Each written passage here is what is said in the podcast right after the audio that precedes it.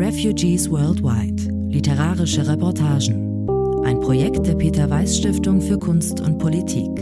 Gelesen für das Flüchtlingmagazin von Lilly Janik. Syrische Flüchtlinge im Libanon. Bestraft für den Traum von Freiheit. Von Alawiya Sob. Mir ist schwindelig. Meine Feder zittert von Geschichten, die mir nicht mehr aus dem Kopf gehen. Die Tinte ist dick von den vielen schrecklichen Schicksalen syrischer Flüchtlinge im Libanon, die einen hohen Preis für ihren Traum von Freiheit und Demokratie zahlen. Einiger dieser Schicksale möchte ich hier dokumentieren. Sie sind kleine Spiegel, die Zeugnis von unermesslichem Elend ablegen, über das man ganze Bücher schreiben müsste. Es scheint, als wäre diesen Menschen nichts anderes bestimmt als Vertreibung, Hunger, Armut und Demütigung. Der Tod hat viele Gesichter. Als Nawal, 19 Jahre aus dem Umland von Damaskus, mir ihre Geschichte erzählte, glaubte ich mich aufzulösen. Mir war, als wäre von meinem Leib nichts geblieben als zwei hörende Ohren. Wir waren neun Kinder, ich war das einzige Mädchen. Unsere Wohnung hatte drei Zimmer, eine große Diele und zwei Balkone, auf denen es nach Damaszener Rosen und Jasmin duftete. Wir hielten ein Haustier, besuchten Privatschulen und hatten große Träume. Von all diesen Träumen ist ihnen nichts als ein Zelt in der Baga-Ebene geblieben. Nawals Finger krallten sich in meine Hand und zittern so stark, als wollten sie gleich abfallen. Meine Mutter bekam schlechte Augen vom vielen Weinen. Sie weinte um einen meiner Brüder, der ums Leben kam, nachdem er zwangsweise in die syrische Armee rekrutiert worden war. Und sie weinte um einen anderen Bruder, der zu einem Freund, der sich einer Terrorgruppe angeschlossen hatte, einmal wütend gesagt hatte Wegen Leuten wie euch achte ich meinen Glauben nicht mehr. Ich hatte immer gedacht, wir seien die beste Gemeinschaft, die Gott in die Welt gesandt hat, wie es im Koran heißt aber wir scheinen das genaue Gegenteil davon zu sein. Daraufhin wurde er zum Ungläubigen erklärt, ausgepeitscht und eingesperrt, bis er an seinen Verletzungen starb. Als unser Haus von Bomben zerstört worden war, verließen wir unsere Ortschaft bei Damaskus. Mein Vater starb auf dem Fußmarsch in den Libanon. Er war im Gefängnis gefoltert worden, krank und zu geschwächt, um die Strapazen zu überstehen. Nach einem Jahr wurde er freigelassen, nachdem ihm mitgeteilt worden war, dass man ihn verwechselt hatte. Er war nur deswegen eingesperrt worden, weil ein Gesuchter denselben Namen hatte wie er. Er erfror auf unserem tagelangen Fußmarsch wie unzählige andere in Kälte und Schnee. Nie hätte sich meine Mutter vorstellen können, dass sie und ihre Kinder einmal das Leben von Flüchtlingen führen und bei bitterer Kälte in einem Zelt leben müssten.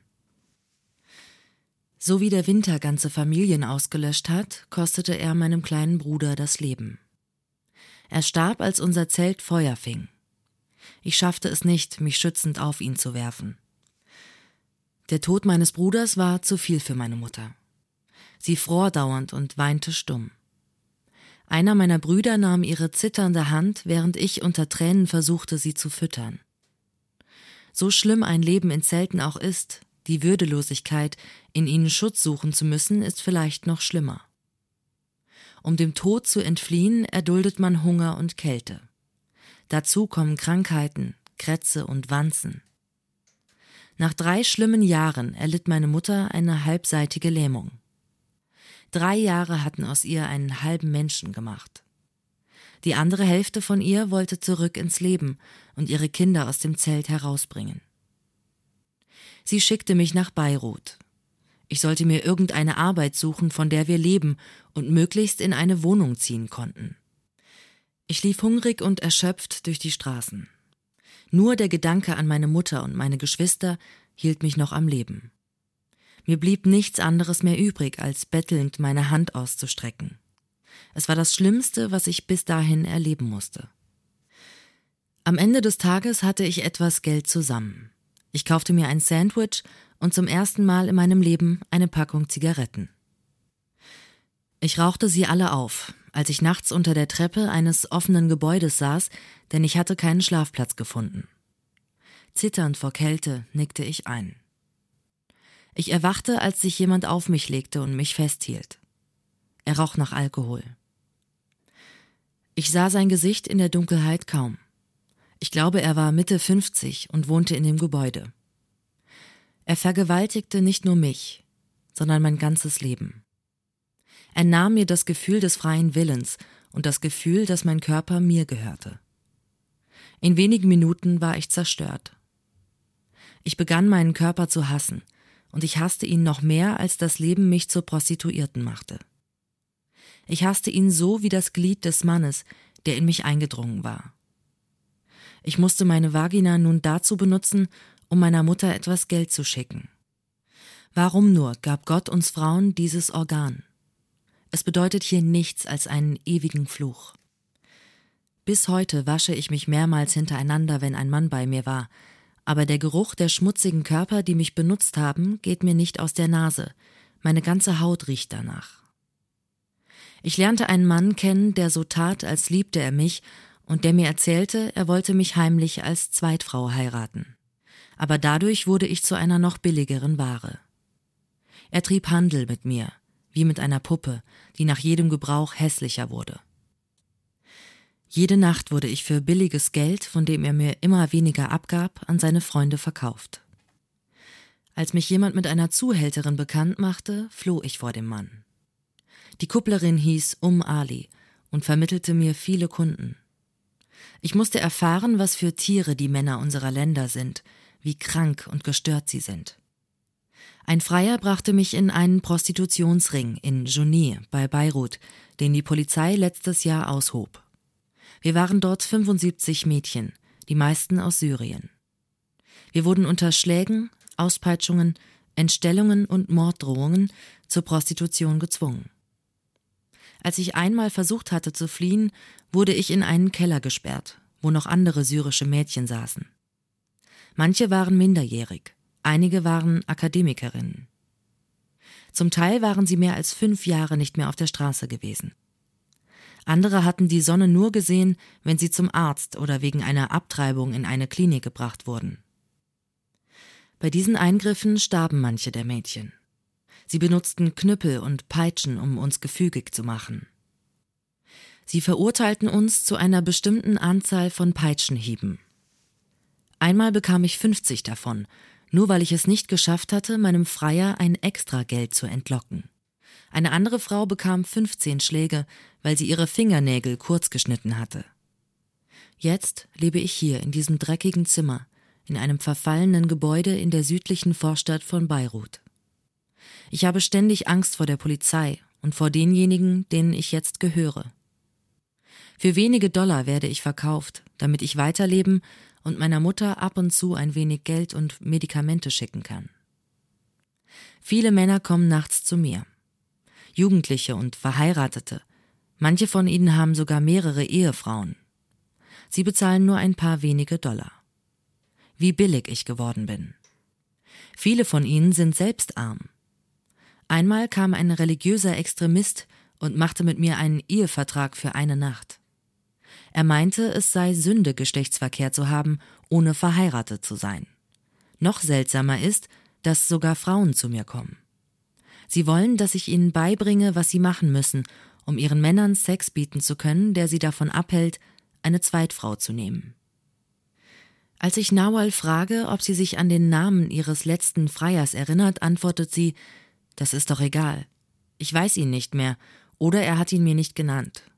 Was habe ich denn davon, mich an die Namen derer zu erinnern, die meinen Körper benutzt haben? Sie alle sind nur eines, nämlich sexhungrig und sexbesessen. Aber warum erzähle ich dir eigentlich meine Geschichte? Nutzt das irgendetwas? Die Zigarette zwischen ihren Fingern zittert und wird immer kürzer. Sie streift die Asche in die Fläche ihrer anderen Hand und vergisst, dass neben ihr ein überfüllter Aschenbecher steht. Mein Körper zitterte wie nach einem Stromschlag, erzählt Mohammed, 21 Jahre aus Raqqa.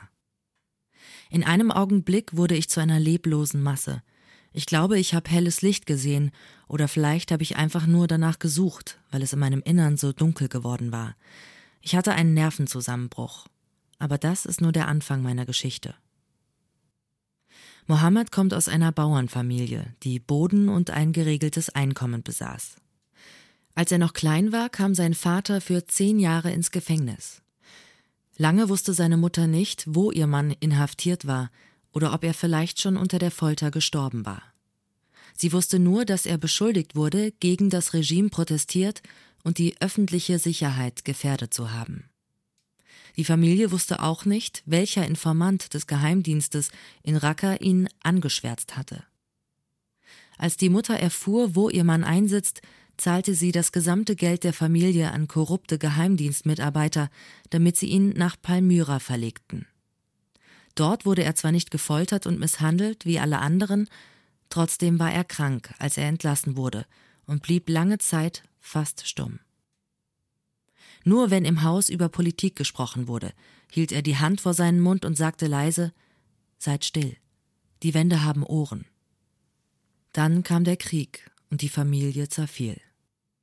Einer seiner Brüder kam bei einem Luftangriff ums Leben, bevor der IS die Stadt übernahm.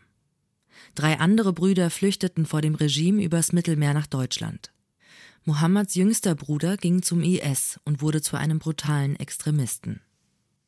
Er sprengte sich in einer Gruppe von Zivilisten in die Luft.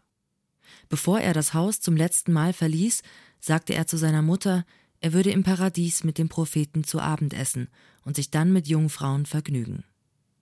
Seine Mutter antwortete Geht zur Hölle. Glaubt ihr Verrückten wirklich, der Prophet betreibt im Himmel Gourmet-Restaurants?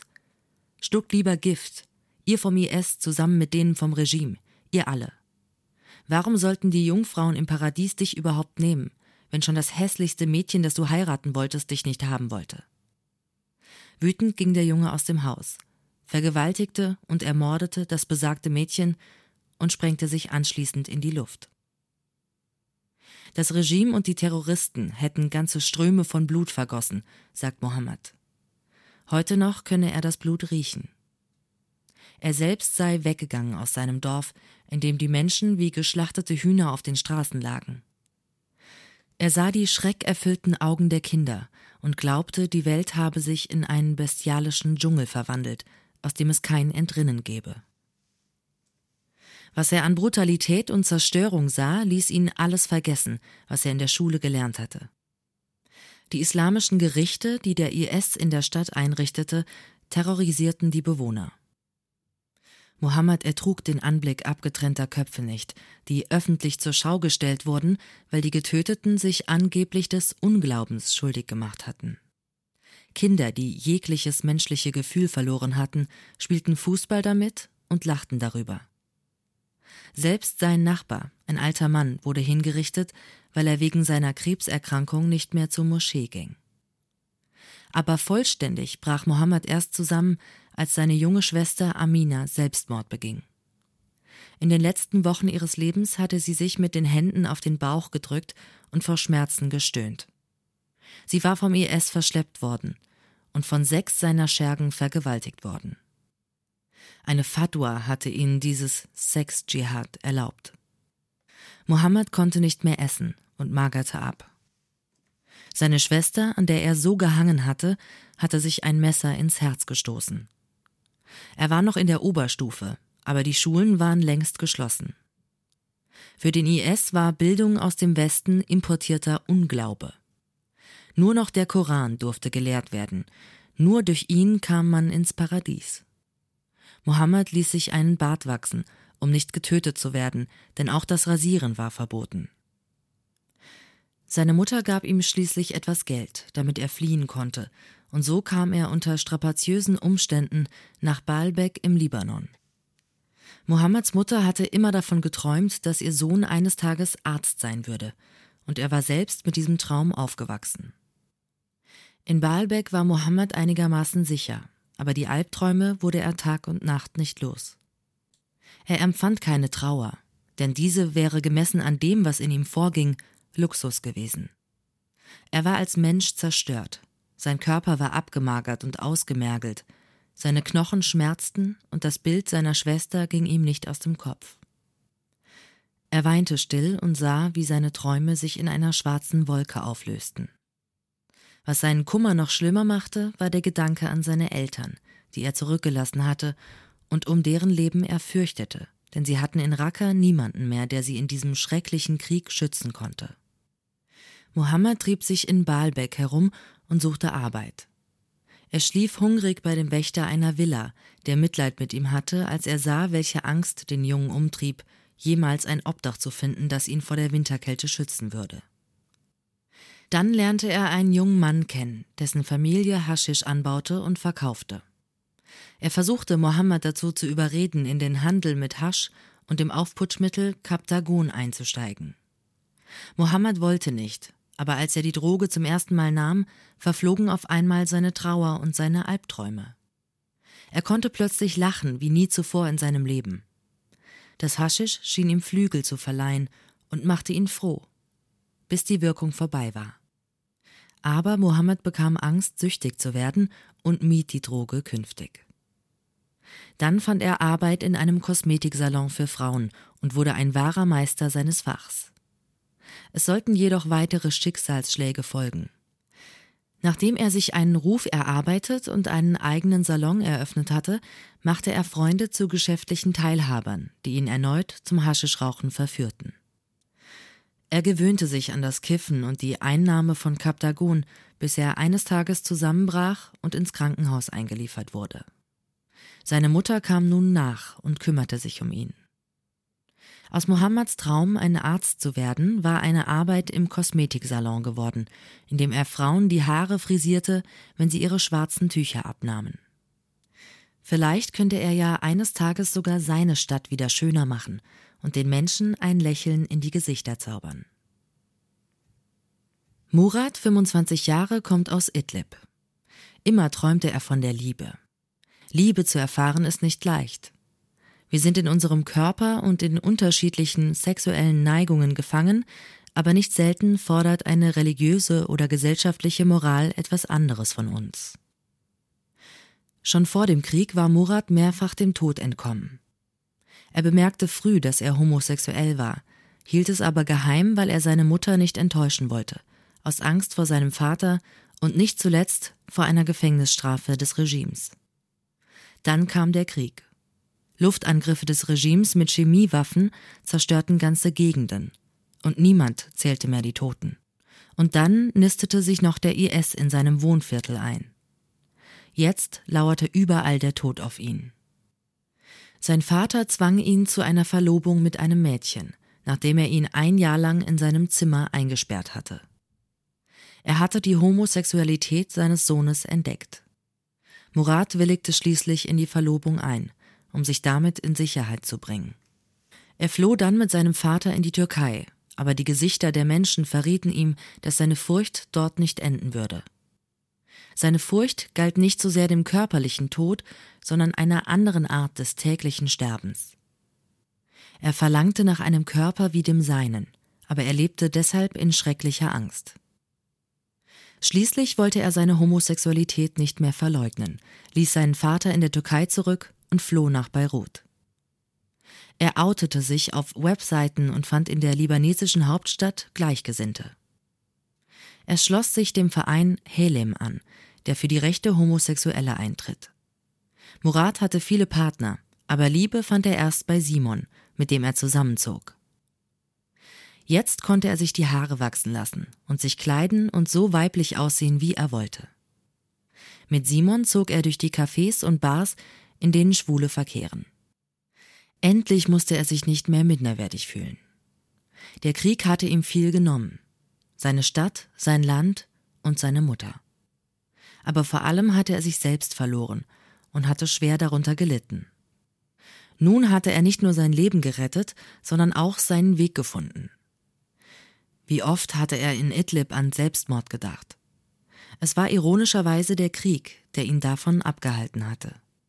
Murat erzählt viel davon, wie sich sein Leben in Beirut verändert hat, nachdem er dort seine sexuelle Freiheit fand, ohne sich vor seinen Eltern, vor dem Regime und seinen Kerkern, vor Mord und Ausgrenzung fürchten zu müssen.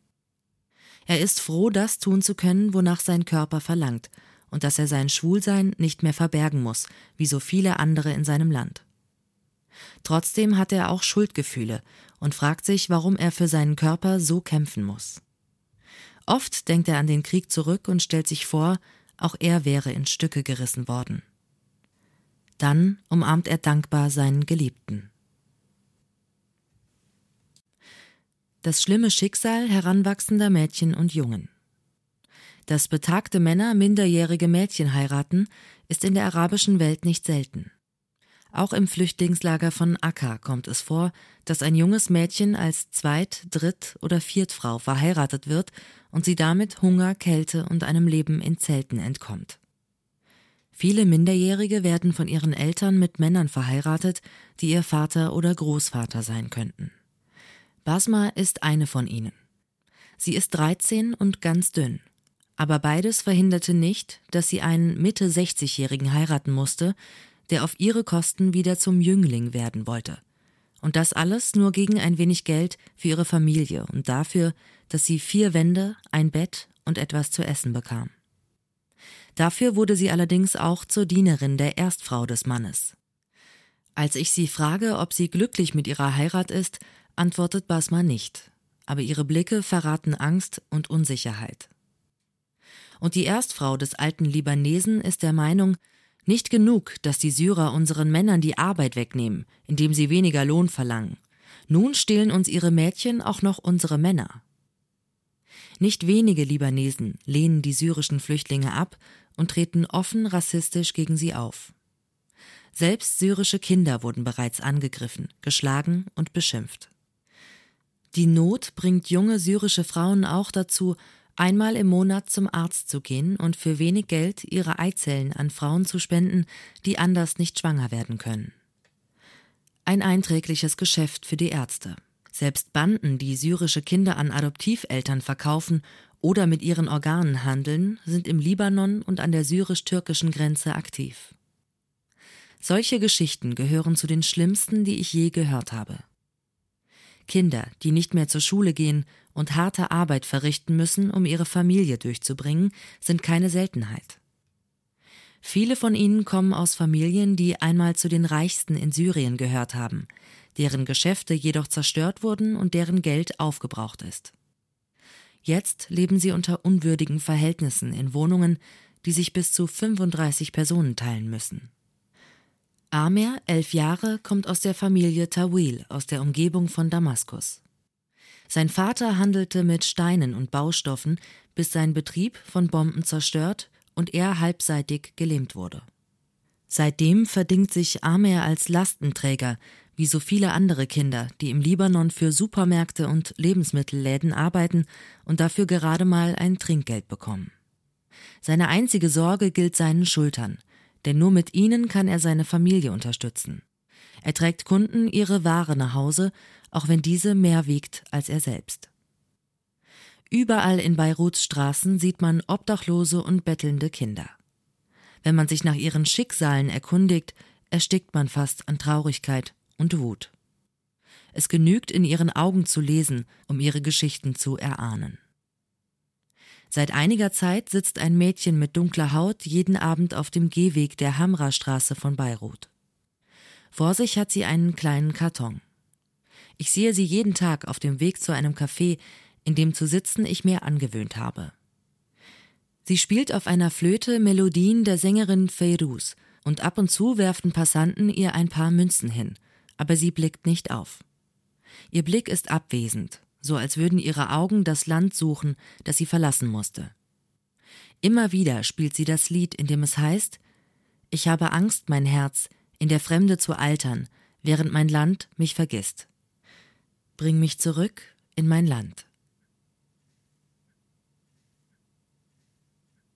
Zur Autorin. Alawiya Sob ist eine libanesische Schriftstellerin und Autorin. Sie studierte arabische und englische Literatur an der Libanesischen Universität in Beirut. 1986 wurde sie Chefredakteurin der meistgelesenen arabischen Frauenzeitschrift Al-Hasna. 1990 gründete sie das Frauen- und Familienmagazin Snob.